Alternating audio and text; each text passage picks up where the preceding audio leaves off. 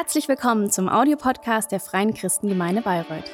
Wir freuen uns, dass du dieses Angebot nutzt und wünschen dir viel Freude beim Hören der nachfolgenden Predigt.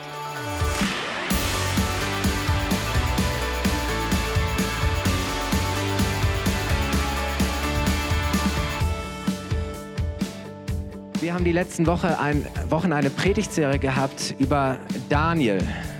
Die war überschrieben mit Das Daniel-Dilemma wie man in einer Kultur der Kompromisse standhaft bleibt und selbstlos liebt. Und das Buch Daniel ist total spannend, weil eigentlich erzählt es die Geschichte von vier Teenagern, die ihr ja auch seid, junge Menschen, 13, 14, 15, die aus ihr, ihrer Heimat Israel herausgerissen werden, weil die Babylonier Israel unterworfen, besiegt haben. Und jetzt kommen sie in eine völlig fremde Kultur, wo andere Götter angebetet werden, wo man andere Sitten pflegt, wo, wo man nach anderen Werten lebt. Und auf einmal stehen sie in dieser Herausforderung, wow, ähm, was wollen wir jetzt machen? Passen wir uns hier an und geben wir unseren Glauben auf? Aber für die vier äh, jungen Menschen war klar, nein, egal was passiert, wir wollen Gott treu bleiben und trotzdem wollen wir mit den Menschen, mit denen wir hier leben, ähm, äh, gut Beziehungen bauen und wollen wir, wollen wir einfach so leben, dass sie etwas von dem spüren, wer unser Gott ist. Und von daher glaube ich, ist es auch eine Predigt für euch. Das waren nicht irgendwelche ähm, Leute, die schon 50, 60 Jahre mit Gott unterwegs waren, sondern das waren einfach welche, die gemerkt haben, boah, wir müssen uns hundertprozentig auf Gott verlassen. Und sie haben wirklich Wunder erlebt und das ist das Ergebnis davon. Und letzten Sonntag haben wir gesprochen über einen König Belsazar. Das war der Sohn, der Nachfolger von Nebukadnezar. Das war ein, ja, damals das Weltreich, das babylonische Reich. Und er hat es nicht besser wie sein Vater gemacht. Er hat gesehen, wie sein Vater Gott gespielt hat und gemacht hat, was er will und gedacht hat, alle müssen mich ehren und, und, ähm, ich, und, und, und mich anbeten. Und dann sagt Daniel irgendwann schreibt Gott ihm im wahrsten Sinne des Wortes eine, eine Botschaft an seine Wand, ähm, eine Schrift. Und Daniel kommt und sagt, hey, du hast es an deinem Vater gesehen, was passiert, wenn man ein Leben führt ohne Gott und, und du hast nichts daraus gelernt. Du hast das alles gewusst, aber nichts daraus gelernt. Und das Ergebnis ist, dass er seine, seine Macht verliert, sein Reich, all diese Dinge. Und das heißt, dieser Belsatzer ist tot. Und jetzt steigen wir mal weiter ein, was danach passiert. Und wir gehen einfach mal durch, weil das ist eine Geschichte, die ist so spannend und so genial. Wir starten mal mit Daniel 6 ab Vers 1. Da heißt es, nach Belsazars Tod wurde der Meder Darius König von Babylonien. Darius beschloss, 120 Statthalter über die Provinzen seines Reiches einzusetzen. Sie waren drei hohen Beamten am Hof unterstellt, denen sie Rechenschaft geben mussten. Die drei vertraten die Interessen des Königs. Einer von ihnen war Daniel. Bald stellte sich heraus, dass Daniel weitaus klüger und begabter war als die anderen Beamten und die Statthalter. Der König dachte sogar daran, ihm die Verwaltung des ganzen Reiches zu übertragen. Da suchten die anderen führenden Männer nach einem Grund, um Daniel anklagen zu können. Er übte sein Amt so gewissenhaft aus, dass sie ihm nicht das kleinste Vergehen nachweisen konnten. Er war weder nachlässig noch bestechlich. Da sagten sie sich, wir haben nichts gegen Daniel in der Hand, es sei denn, wir finden in seinem Glauben etwas Anstößiges. Und sie wussten, dass Daniel dreimal täglich, morgens, mittags, abends, in sein Apartment ging und beim, bei offenem Fenster ähm, seinem Gott dankte, ihn lobte und all seine Bitten vor Gott brachte und, und zu Gott flehte. Und dann gehen sie zu Darius und sagen, du weißt, Darius, du bist doch hier der König, du bist der Herrscher, du sollst angebetet werden. Jeder soll tun, was du sagst, was du möchtest. Und wir empfehlen dir, damit du rausfindest, wer dir gegenüber wirklich loyal ist, auf wen du zählen kannst, ein Gesetz zu erlassen, dass wer innerhalb der nächsten 30 Tagen an irgendeinen Gott oder Menschen eine Bitte richtet und nicht an dich, dass der in die Löwengrube geworfen wird. Und Darius sagt, hey, das ist keine schlechte Idee und er lässt dieses Gesetz und das wird umgesetzt. Und dann kommt es, Daniel bekommt das mit und jetzt ist die Frage, was macht Daniel? Er weiß, wenn er jetzt weiter zu seinem Gott betet und zu seinem Gott kommt, dann landet er in der Löwengrube. Und dieser junge Mann, er geht auf die Knie und er tut, was er immer getan hat. Gott ehren, danken, ihn loben und seine Bitten vor ihn bringen.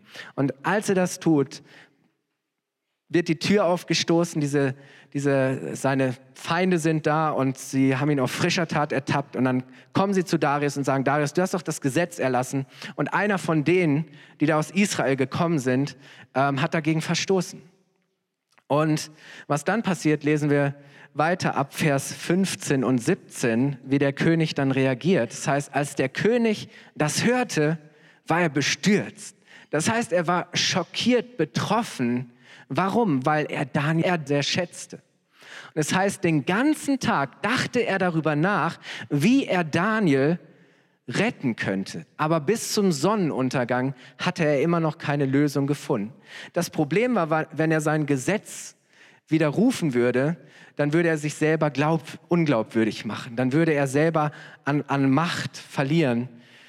Und dann heißt es, Darius befahl schließlich, Daniel zu verhaften und in die Löwengrube zu werfen.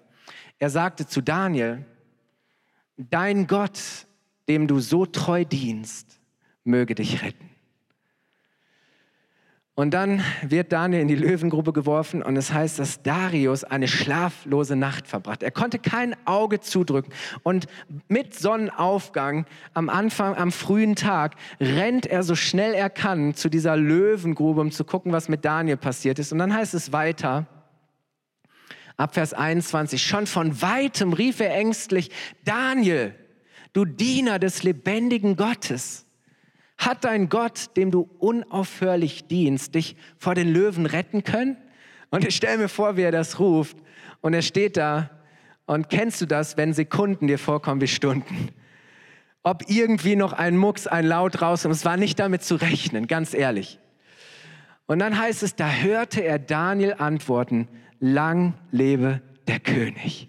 Mein Gott hat seinen Engel gesandt, er hat den Rachen der Löwen verschlossen. Darum konnten sie mir nichts anhaben.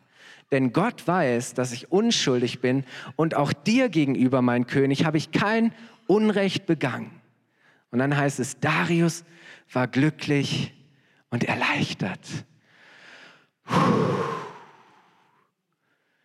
Sofort befahl er Daniel aus der Löwengrube zu holen. Man fand nicht die geringste Verletzung an ihm, denn er hatte auf seinen Gott vertraut. Und dann kommt, passiert Folgendes. Die Männer, die dafür verantwortlich waren, die dafür gesorgt hatten, dass Daniel in die Löwengrube kommt, müssen selber in die Löwengrube. Aber es geht leider nicht so gut aus wie bei Daniel. Und dann heißt es weiter, und das ist jetzt das Erstaunliche. Was ist die Auswirkung, die Konsequenz von dem? Es heißt ab Vers 26, dann sandte König Darius eine Botschaft an die Menschen aller Völker, Länder und Sprachen. Sie lautete, ich wünsche euch Glück und Frieden. Hiermit ordne ich an, in meinem ganzen Reich dem Gott Daniels Ehrfurcht zu erweisen, denn er ist der lebendige Gott, der in alle Ewigkeit regiert. Erinnert ihr euch an das erste Gesetz und die erste Verordnung war, hey, wenn jemand, irgendjemand anders als mich die höchste Autorität anbetet, muss er in die Löwengrube. Jetzt sagt er, hey, das neue Gesetz ist, dass jeder dem Gott Daniels Ehre geben soll. Und dann heißt es, sein Reich geht niemals unter, seine Herrschaft bleibt für immer bestehen. Er rettet und befreit. Er vollbringt Zeichen und Wunder sowohl im Himmel als auch auf der Erde. Daniel hat er aus den Klauen der Löwen gerettet.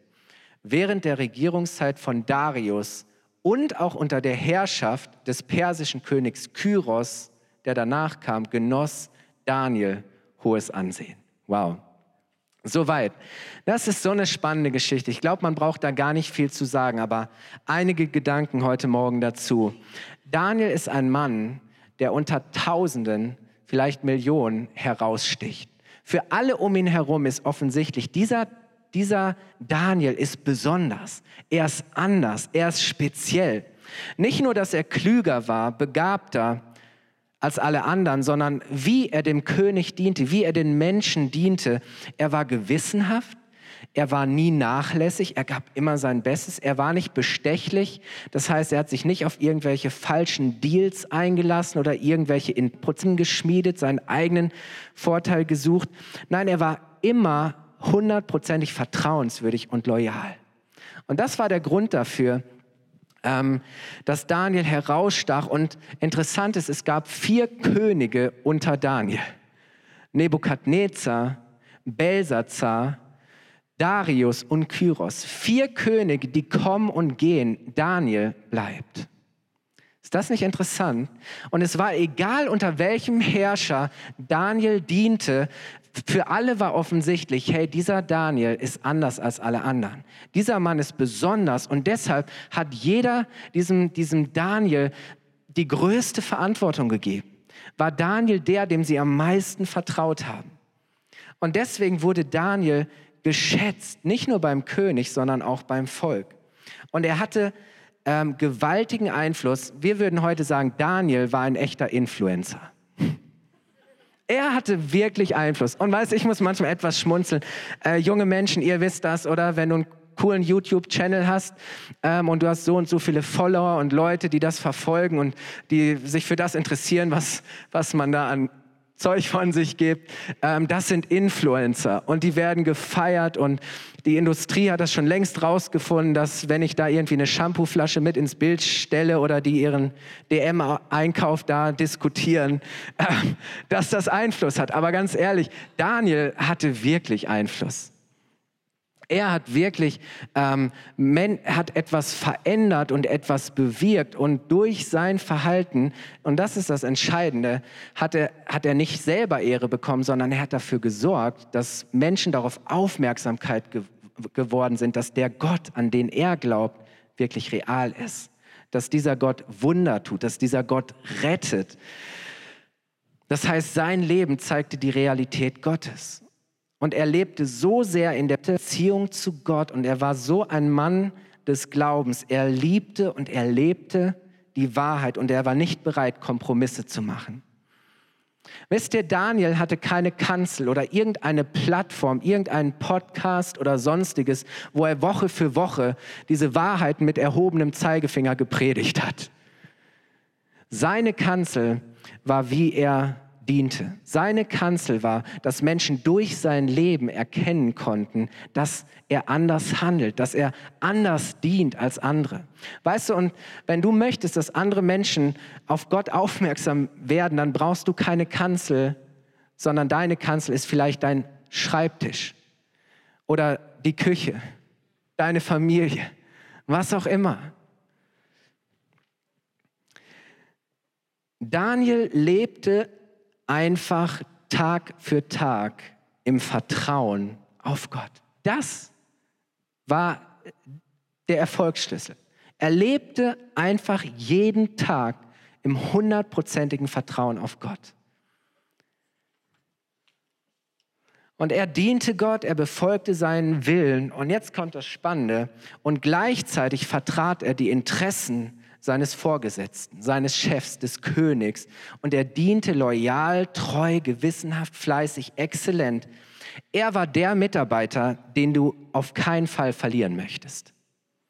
Oder ich meine, nicht umsonst ist Darius und versucht alles, was er tun kann, um Daniel zu retten. Und ich habe mich gefragt, bin, sind wir der oder die Mit, der Mitarbeiter, Vorgesetzter, der Mann, die Frau, die man auf gar keinen Fall verlieren möchte? Weil Leute sehen, hey, wenn der nicht mehr in der Abteilung ist, wenn der nicht mehr in meinem Unternehmen ist, dann, dann geht so viel guter Einfluss verloren. Oder? Wo, wo Leute merken, ähm, diese Person ist anders, diese Person hat solch einen positiven Einfluss, hat so eine, eine großartige Wirkung auf Menschen. An dieser Person, diese Person ist hundertprozentig vertrauenswürdig und loyal und ich weiß, wenn ich ihr mehr Verantwortung übertrage, diese Person wird mich nicht enttäuschen. Sie wird immer ihr Bestes geben. Sie ist loyal. Sie wird nicht nachlässig sein und ich kann ihr vertrauen. Und das ist doch großartig, oder? Und es war nicht nur, weil Daniel vieles richtig machte, so, sondern weil er Dinge von Herzen und mit der richtigen Haltung tat. Nämlich Selbstlos, ehrlich, demütig, dienend. Er als Mensch war ganz anders. Und weil er Gott liebte und diente, diente er den Menschen so gut wie er konnte. Weil wir denken manchmal, hey, weißt du, dem, mit dem Chef, für den mache ich nur noch das Nötigste. Und, und Daniel hätte ja auch sagen, also Darius, der verlangt, dass er äh, als Gott angebetet wird, für den mache ich gar nichts mehr. Oder? Ganz ehrlich, manchmal denken wir so, es, es ist ein Widerspruch zu sagen, hey, ich will Gott dienen, ich will Gott loyal sein, ich will Gott treu sein und gleichzeitig an meinem Arbeitsplatz treu sein, dienen, eine gute Haltung haben, loyal sein, mein Bestes geben. Aber Daniel tat beides. Er hatte verstanden, Gott dienen bedeutet da, wo ich bin, den Menschen so gut dienen, wie ich kann. Mit dem, was Gott mir gegeben hat an Weisheit, an Stärke, an Gaben, an Talenten. Und Gott hat das belohnt.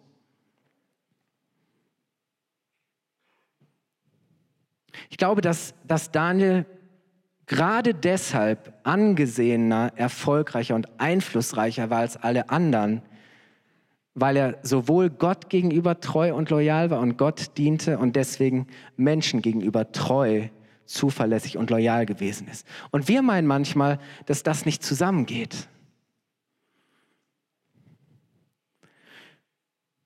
Seine Loyalität galt zuerst Gott, dann soweit sein Glaube es ihm erlaubte, auch dem König gegenüber. Wisst ihr, und irgendwann, klar, kam für ihn die, die, die, die, die Entscheidung zu sagen, äh, wenn es darum geht, dass ich diesem König anbete und über Gott stelle, dann ist für mich, dann bin ich nicht bereit, Kompromisse zu machen. Aber solange sein Glaube es ihm erlaubte, gab er sein Bestes und diente er dem König so gut er konnte. Und wisst ihr, ich glaube, dass Kompromisse im Glauben uns nie weiterbringen dass wenn wir meinen, dass wir Gott klein machen müssen, damit wir selbst groß werden können. Kennst du so Situationen, wenn du denkst, hey, wenn ich jetzt hier im Unternehmen gegenüber meinem Chef oder meinen Mitarbeitern wirklich ehrlich bin, dann werden die mich nicht mehr ernst nehmen, dann weiß ich nicht, ob das mit der Beförderung klappt, ob ich mich nicht vielleicht unbeliebt mache. Und, und so kann es so schnell sein, dass wir meinen, okay, ein bisschen Kompromiss und ein bisschen nicht die Wahrheit so ernst nehmen. Und wir machen Gott klein, damit wir selber groß werden können. Aber ich glaube, dass es so wichtig ist, dass, dass, dass Gott immer die Nummer eins ist, weil wir sonst die Möglichkeit verpassen, dass Gott wirklich auch sich zeigen kann, dass Gott uns segnen kann, dass Gott, dass Gottes Realität wirklich auch sichtbar wird. Wisst ihr, wir sollen auf Kosten der Wahrheit Gottes keine falsche Loyalität gegenüber Menschen leben. Wir sollen Gott mehr gehorchen als Menschen. Aber wir sollen Menschen, die unsere Wahrheit nicht teilen, auch nicht zu Gegnern und Feinden machen. Ich glaube nicht, dass, dass Daniel gesagt hat, hey, dieser König ist mein, mein Feind oder mein Gegner, sondern er wollte, dass, dass dieser König Gott erlebt, Gottes Realität, seine Wirklichkeit.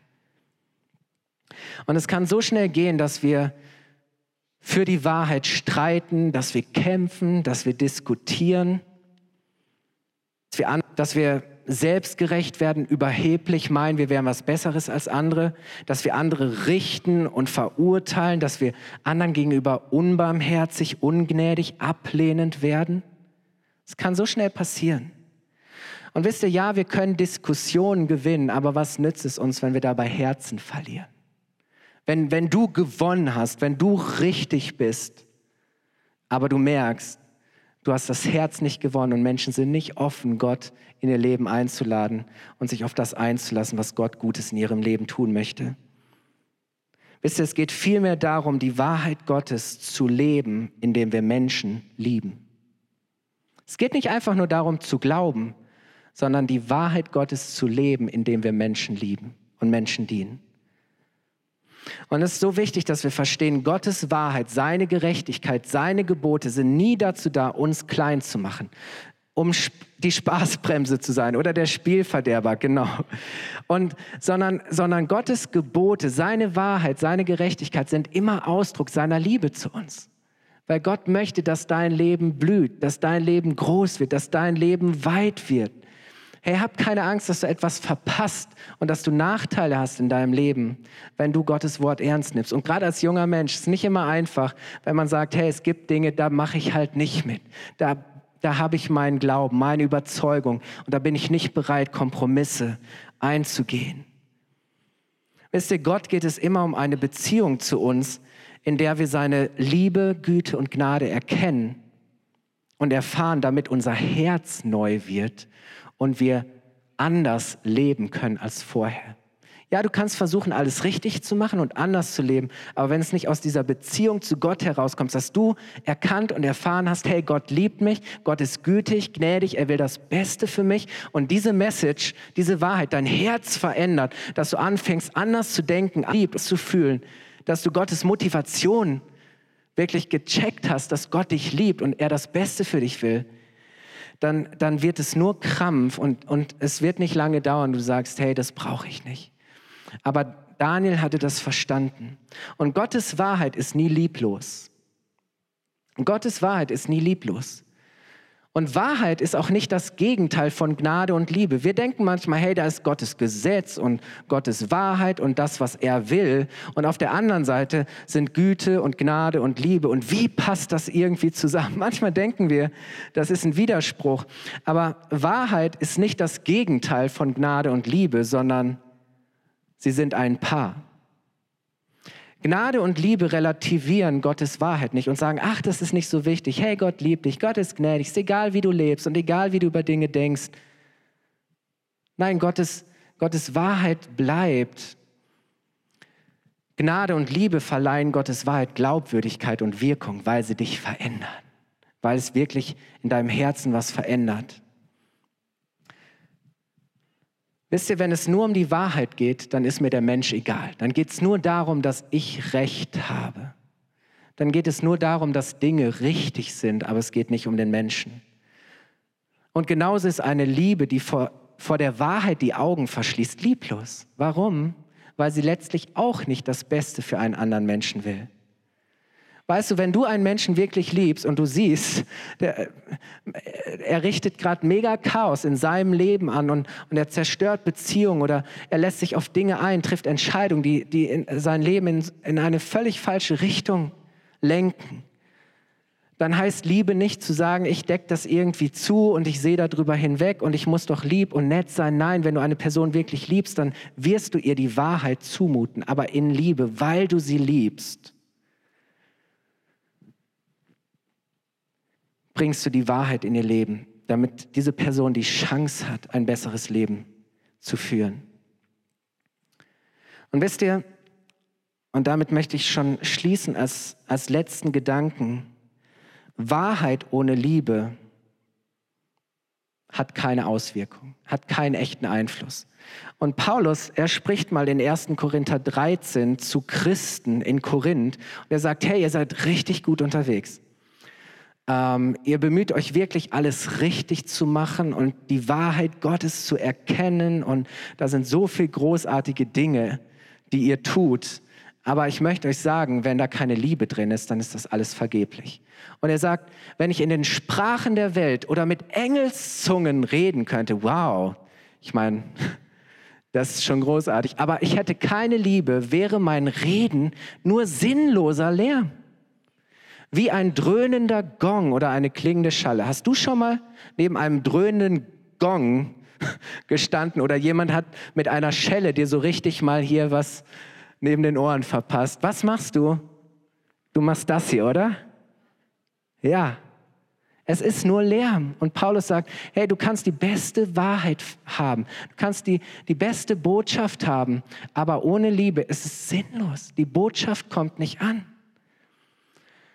Dann sagt er, wenn ich die Gabe der Prophetie hätte und ich wüsste alle Geheimnisse und hätte jede Erkenntnis, Offenbarung Gottes, die Wahrheit, und wenn ich einen Glauben hätte, der Berge versetzen könnte, also ich meine, hallo, wer von uns hätte nicht gern einen Glauben, der Berge versetzt? Und dann sagt er, aber keine Liebe hätte, so wäre ich nichts. Es hätte keine Bedeutung. Wenn ich alles, was ich besitze, den Armen gebe und sogar meinen Körper opfern würde, Das heißt, ich gebe alles, ich opfer alles, aber keine Liebe hätte, dann wäre alles wertlos. Sagt, wow, das ist schon krass, oder? Was Paulus hier sagt, ist letztlich, ohne Liebe ist alles nichts. Ohne Liebe ist alles nichts. Es ist sinnlos, es ist wertlos, es bewirkt und verändert nichts.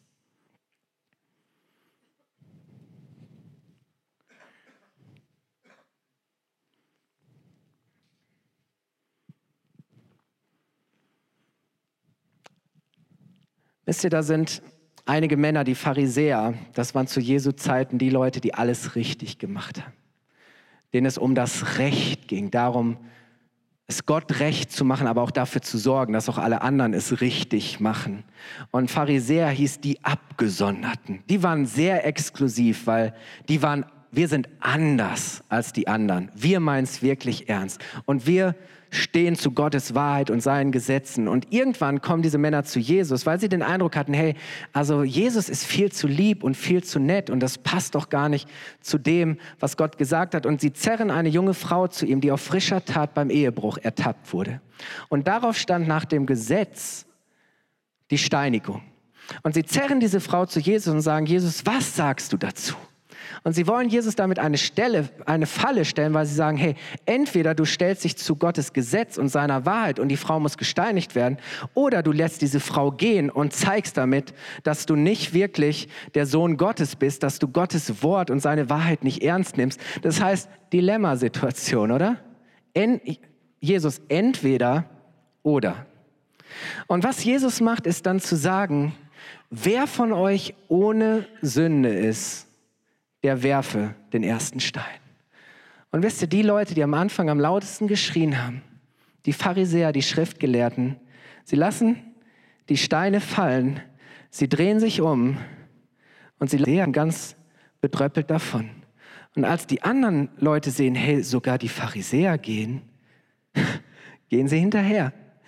Bis Jesus irgendwann ganz alleine mit der Frau ist und sagt, wo sind sie alle hin? Hat dich jemand verurteilt? Und diese Frau sagt nein. Und dann sagt Jesus, dann werde auch ich dich nicht verurteilen. Gnade. Und dann sagt er, geh und sündige in Zukunft nicht mehr. Das ist die Wahrheit. Wisst ihr, sie hat ein, eine Begegnung gehabt mit dem Gesetz, das Gesetz verurteilt und richtet und zeigt, was nicht richtig ist. Aber dann hat sie eine Begegnung mit der Gnade und mit der Liebe. Und Gnade und Liebe richten sie auf, nehmen sie an die Hand und führen sie einen besseren Weg. Weißt du, Wahrheit interessiert sich nicht für den Menschen. Wahrheit, bei Wahrheit geht es nur darum, Recht zu haben. Aber Gnade und Liebe richten auf. Wahrheit und das Gesetz richten und es ist wichtig, weil sie uns zeigen, was nicht richtig ist. Aber Gnade und Liebe richten auf, um uns zu helfen, dass wir es besser machen können. Und deswegen braucht es beides in unserem Leben.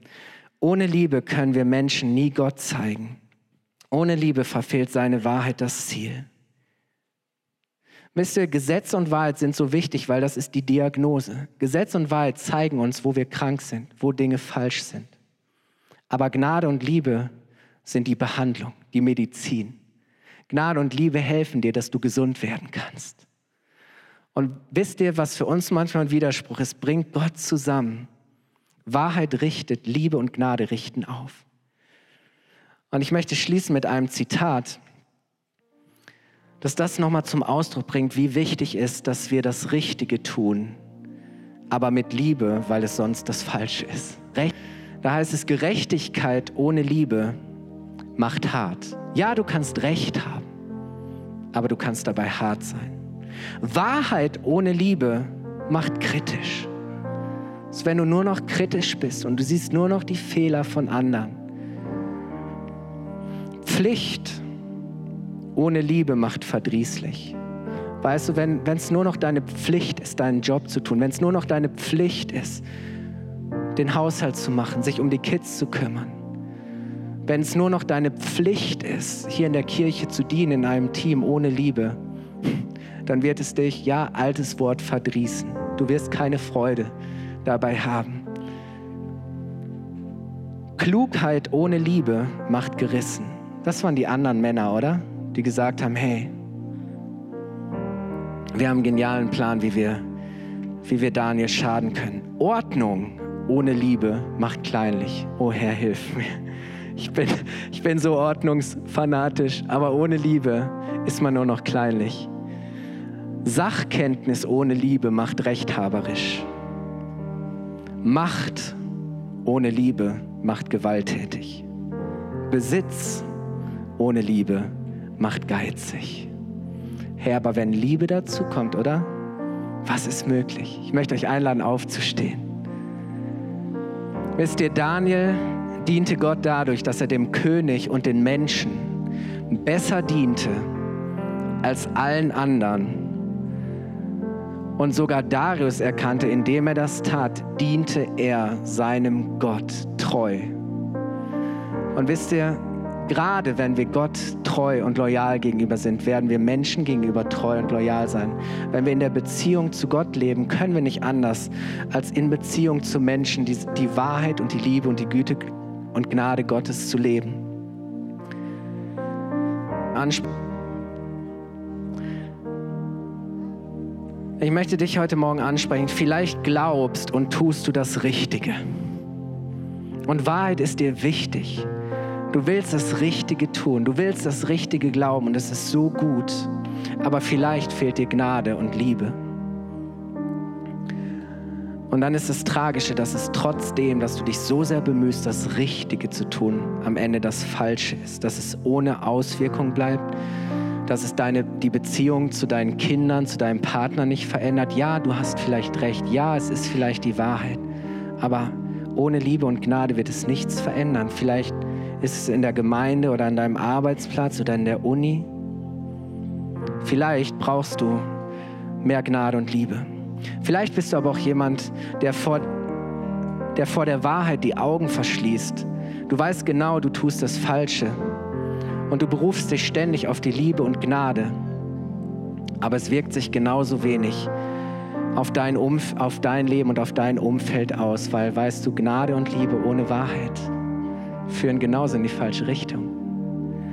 Und ihr seht hier dieses Bild. Ich glaube, dass Gott unser Leben immer in so eine Balance hineinbringen will.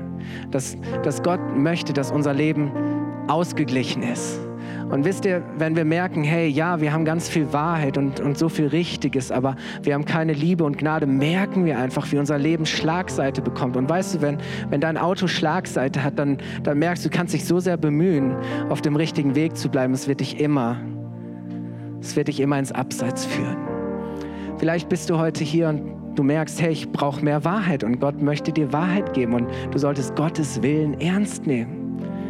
Sein, sein, sein, seine Wahrheit ist heilig.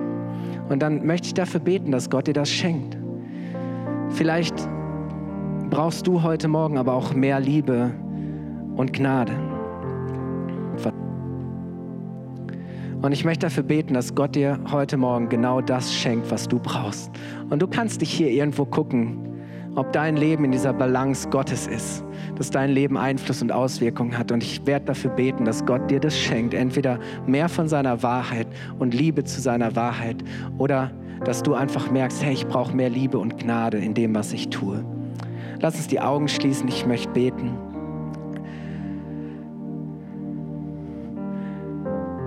Jesus, ich danke dir, dass du das Gesetz Gottes erfüllt hast, dass du nichts von Gottes Wahrheit und seinem Willen relativiert oder weggenommen hast, sondern dass du das voll gelebt hast und dass du uns die Wahrheit Gottes gezeigt hast. Aber ich danke dir, dass uns mit dir und durch dich auch die Gnade und die Liebe Gottes begegnet sind. Jesus, ich danke dir, dass du unser Leben hineinführen willst in, in diese Balance. Und ja, dass du möchtest, dass dass, dass wir wirklich mit Wahrheit, aber auch mit Liebe und Gnade leben. Und ich danke dir für jeden, der heute Morgen hier ist. Herr, du weißt, ja, welche Menschen wirklich mehr von deiner Wahrheit brauchen, mehr von deinem Willen.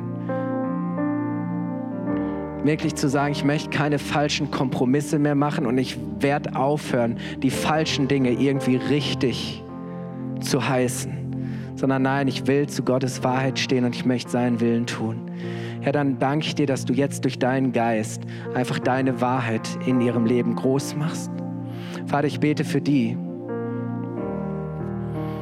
die das versuchen, aber die, die irgendwie so unter dieser Last stehen, Herr, dass, dass so wenig Gnade und Liebe da ist, Herr, und, und sie irgendwie spüren, es ist nicht richtig.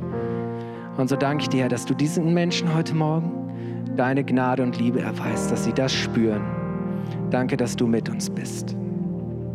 Wenn du heute Morgen hier bist und sagst, ich dachte bisher immer, Kirche und Glaube, das ist Religion. Es geht nur darum, Gesetze und Gebote zu erfüllen und das Richtige zu glauben und die richtigen Wahrheiten zu akzeptieren. Aber du hast vielleicht heute verstanden, dass Jesus gekommen ist und er ist zu deiner Gerechtigkeit geworden. Er ist für deine Schuld, für deine Fehler, für deine Rebellion gegen Gott gestorben. Er, hat, er, hat dir, er bietet dir Vergebung an, dass du mit Gott in Ordnung bringen kannst dann möchte ich dir die Chance geben, heute Morgen Ja zu diesem Jesus zu sagen. Damit mit ihm Gottes Wahrheit und auch seine Liebe und Gnade hineinkommen. Wir schließen die Augen und wenn du sagst, ich möchte heute Morgen Jesus einladen in mein Leben, ich möchte Ja sagen zu einer Beziehung mit ihm, dann heb kurz deine Hand und gib ein kurzes Zeichen. Dankeschön, Dankeschön, ich habe deine Hand gesehen, Dankeschön. Dankeschön. Vater, ich danke dir für jeden, der jetzt seine Hand gehoben hat, äußerlich oder innerlich. Und ich danke dir, Vater, dass du jetzt durch deinen Heiligen Geist ihnen die Gewissheit gibst in ihrem Herzen, dass sie geliebte Kinder Gottes sind. Ich danke dir, Herr, dass du ihnen ihre Schuld vergeben hast, dass du die Last genommen hast. Und ich danke dir, Herr, dass du sie jetzt mit Gott, mit ihrem Vater im Himmel verbunden hast, Herr. Dass, dass Gottes Wahrheit und dass seine Liebe und Gnade in ihrem Leben regieren, Herr. Und dass sie das Leben leben können, zu dem du sie bestimmt hast, in Freiheit Freiheit, Herr, in der Freude, dein Kind zu sein und wirklich in dem Wissen, du bist immer mit ihnen, Herr. Ich danke dir, dass wir das alle wissen dürfen, dass wir dich, uns hundertprozentig auf dich verlassen können, Herr. Wir wollen lernen, dir Tag für Tag, zu jeder Zeit und jeder Stunde unseres Lebens zu vertrauen. Und ich danke dir, Herr, dass du der Gott bist, der sich zeigt, der rettet, der heilt, der befreit und der Wunder tut. Du bist derselbe gestern, heute und du wirst es in alle Ewigkeit Ewigkeit sein. Vater, ich danke dir, dass du jeden segnest. Heiliger Geist, ich danke dir, dass du jetzt kommst und jedes Herz erfüllst, dass du jedes Herz berührst, jedes Herz neu machst. Jesus, ich danke dir, dass du uns gezeigt hast, wie der Vater im Himmel ist, von aller Liebe, voller Gnade, voller Güte. Ein Gott, der bereit ist, alles zu geben und alles zu tun, damit wir das Leben haben, und zwar das Leben in Fülle und im Überfluss. Danke dir dafür, Jesus. Amen.